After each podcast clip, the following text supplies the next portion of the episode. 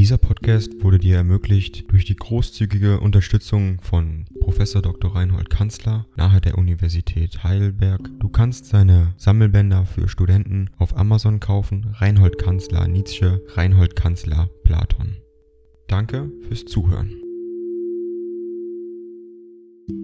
247 an Karl Fuchs Sils, Sonntag 26. August 1888. Lieber Freund, ein paar Tage Ruhe. Es gab auch ein paar Tage Krankheit. Doch soll es gehen. Und es geht. Diesmal bin ich an der Reihe zu erzählen, zuerst von Dr. Brandes. Derselbe hat für mich nur getan, was er seit 30 Jahren für alle unabhängigen Geister Europas tut, er hat mich seinen Landsleuten vorgestellt. Was ich in meinem Falle hoch zu ehren habe, das ist, dass er da seinen leidenschaftlichen Widerwillen gegen alle jetzigen Deutschen überwunden hat. Eben hat er wieder, nach dem Besuch des Kaisers, in einer wahren Teufelslaune, wie die Kölnische Zeitung sagt, seine Verachtung gegen alles Deutsche ausgedrückt. Nun, man gibt es ihm reichlich zurück. In den gelehrten Kreisen genießt er des allerschlechtesten Rufs, mit ihm in Beziehung zu stehen gilt als entehrend, Grund genug, für mich, so wie ich bin, der Geschichte von den Wintervorlesungen die allerweiteste Publizität zu geben.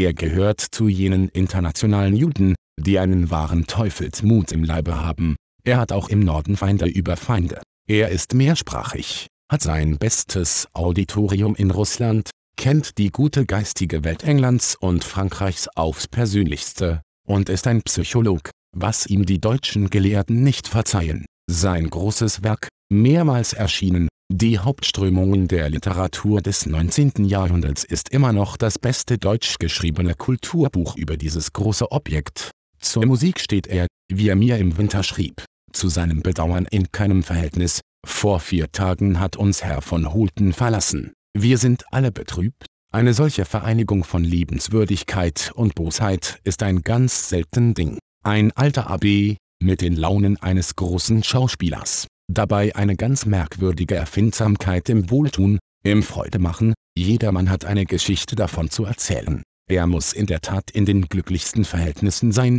ich meine nicht des Beutels sondern des Herzens, denn es verging kein Tag, wo er nicht etwas derart verbrochen hätte. Für mich hatte er sich folgende Artigkeit ausgedacht. Er hatte sich eine Komposition des einzigen Musikers, den ich heute gelten lasse, meines Freundes Peter Gast eingeübt und spielte sie mir privatissime sechsmal auswendig vor. Entzückt über das liebenswürdige und geistreiche Werk, in rebus musicis et musicantibus vertrügen wir uns zum Besten, das heißt wir waren ohne jede Toleranz und sezierten den Einäugigen unter den Blinden. Was Riemann betrifft, so haben wir ernst genug darüber gesprochen, doch auch im gleichen Sinn, nämlich dass eine phrasierte Ausgabe schlimmer ist, als jede andere, nämlich als eine bösartige Schulmeisterei. Was unrichtig ist, lässt sich in der Tat in zahllosen Fällen bestimmen, was richtig ist, fast nie. Die Illusion der Praseurs in diesem Punkt schien uns außerordentlich. Die Grundvoraussetzung,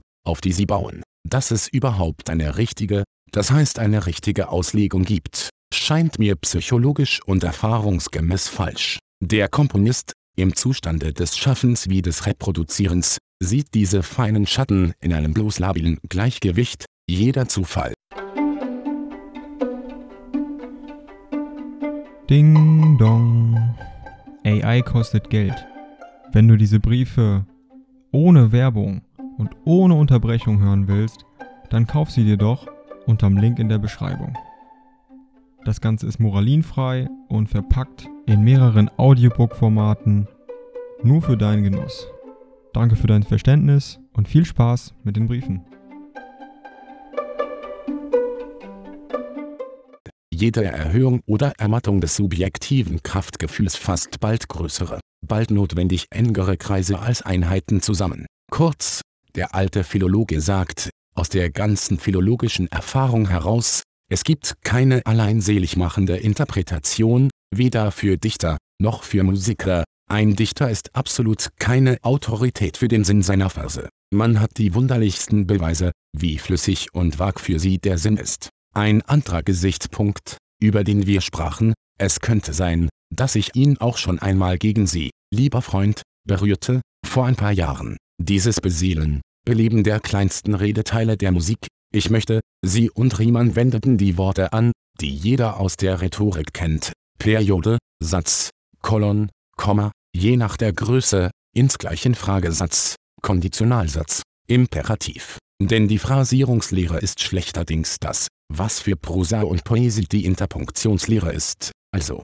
wir betrachteten diese Beseelung und Belebung der kleinsten Teile, wie sie in der Musik zur Praxis Wagners gehört und von da aus zu einem fast herrschenden Vortragssystem, selbst für Schauspieler und Sänger, geworden, mit verwandten Erscheinungen in anderen Künsten, es ist ein typisches Verfallssymptom, ein Beweis dafür, dass sich das Leben aus dem Ganzen zurückgezogen hat und im Kleinsten luxuriert. Die Phrasierung wäre demnach die Symptomatik eines Niedergangs der organisierenden Kraft, anders ausgedrückt, der Unfähigkeit, große Verhältnisse noch rhythmisch zu überspannen, eine Entartungsform des Rhythmischen. Dies klingt beinahe paradox. Die ersten und leidenschaftlichsten Förderer der rhythmischen Präzision und Eindeutigkeit wären nicht nur Folgeerscheinungen der rhythmischen Dekadenze, sondern auch deren stärkste und erfolgreichste Werkzeuge. In dem Maße, in dem sich das Auge für die rhythmische Einzelform, Phrase, einstellt, wird es Myops für die weiten,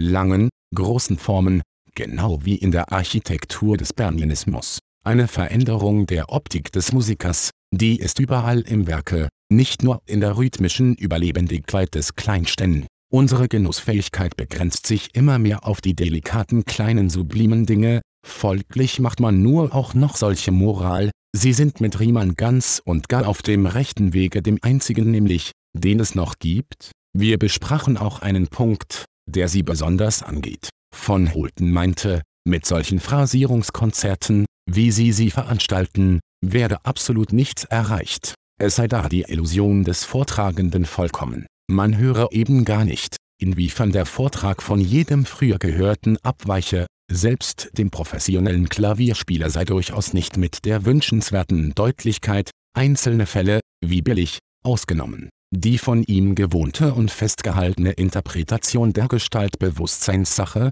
um in jedem Augenblick eine Verschiedenheit zu spüren. Solche Konzerte überzeugten absolut von nichts, weil sie gar keinen Unterschied zum Bewusstsein brächten. Ein anderes sei es, natürlich auch nur in Hinsicht auf ganz raffinierte Musiker, verschiedene Vortragsarten dicht hintereinander zu stellen, was er leugne, sei, dass die Evidenz des Richtigen sich damit beweisen lasse. Sie möchten nur abstimmen lassen. Alles, was Sie mir schreiben, bestärkt mich in dem Wunsche, dass Danzig delender ist. Bonn, das klingt viel heiterer. Ich nehme im Stillen an, dass da selbst noch als Kapellmeister der gutartige Schumannianer Brambach fungiert. Ich habe unter ihm mit in Köln in dem großen Götznich Musikfeste gesungen, zum Beispiel Schumanns Faust. Es lebt viel gute Welt da selbst, auch Ausländerinnen. Die klimatische Differenz ist unbeschreiblich günstig. Die gesamte Weltfärbung verändert sich am Rhein im lieben Gemüt Grieder Experto. Zuletzt gibt es wirklich ein rheinisches Musikleben, Sie haben einmal in Naumburg meinen Freund Krug gesehen, derselbe, jetzt ein großes Tier, das 80 Angestellte unter sich hat, Justizrat und Direktor der linksrheinischen Eisenbahn, Sitz Köln, hat ganz vor kurzem in Köln einen Wagner-Verein großen Stils ins Leben gerufen, er ist dessen Präsident, mit vielen herzlichen Wünschen und für alles Nicht-Willkommene dieses Briefs um Verzeihung bittend Ihr ergebenst Herr Nietzsche. NB bis 14. September Sils am 15. Abreise, Sie haben hoffentlich mein literarisches Rezept nicht ernst genommen. Ich mache in puncto Publizität und Ruhm nichts als Bosheiten, einige werden posthum geboren.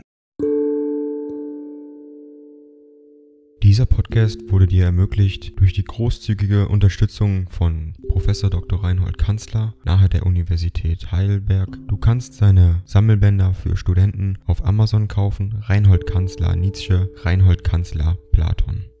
Danke fürs Zuhören.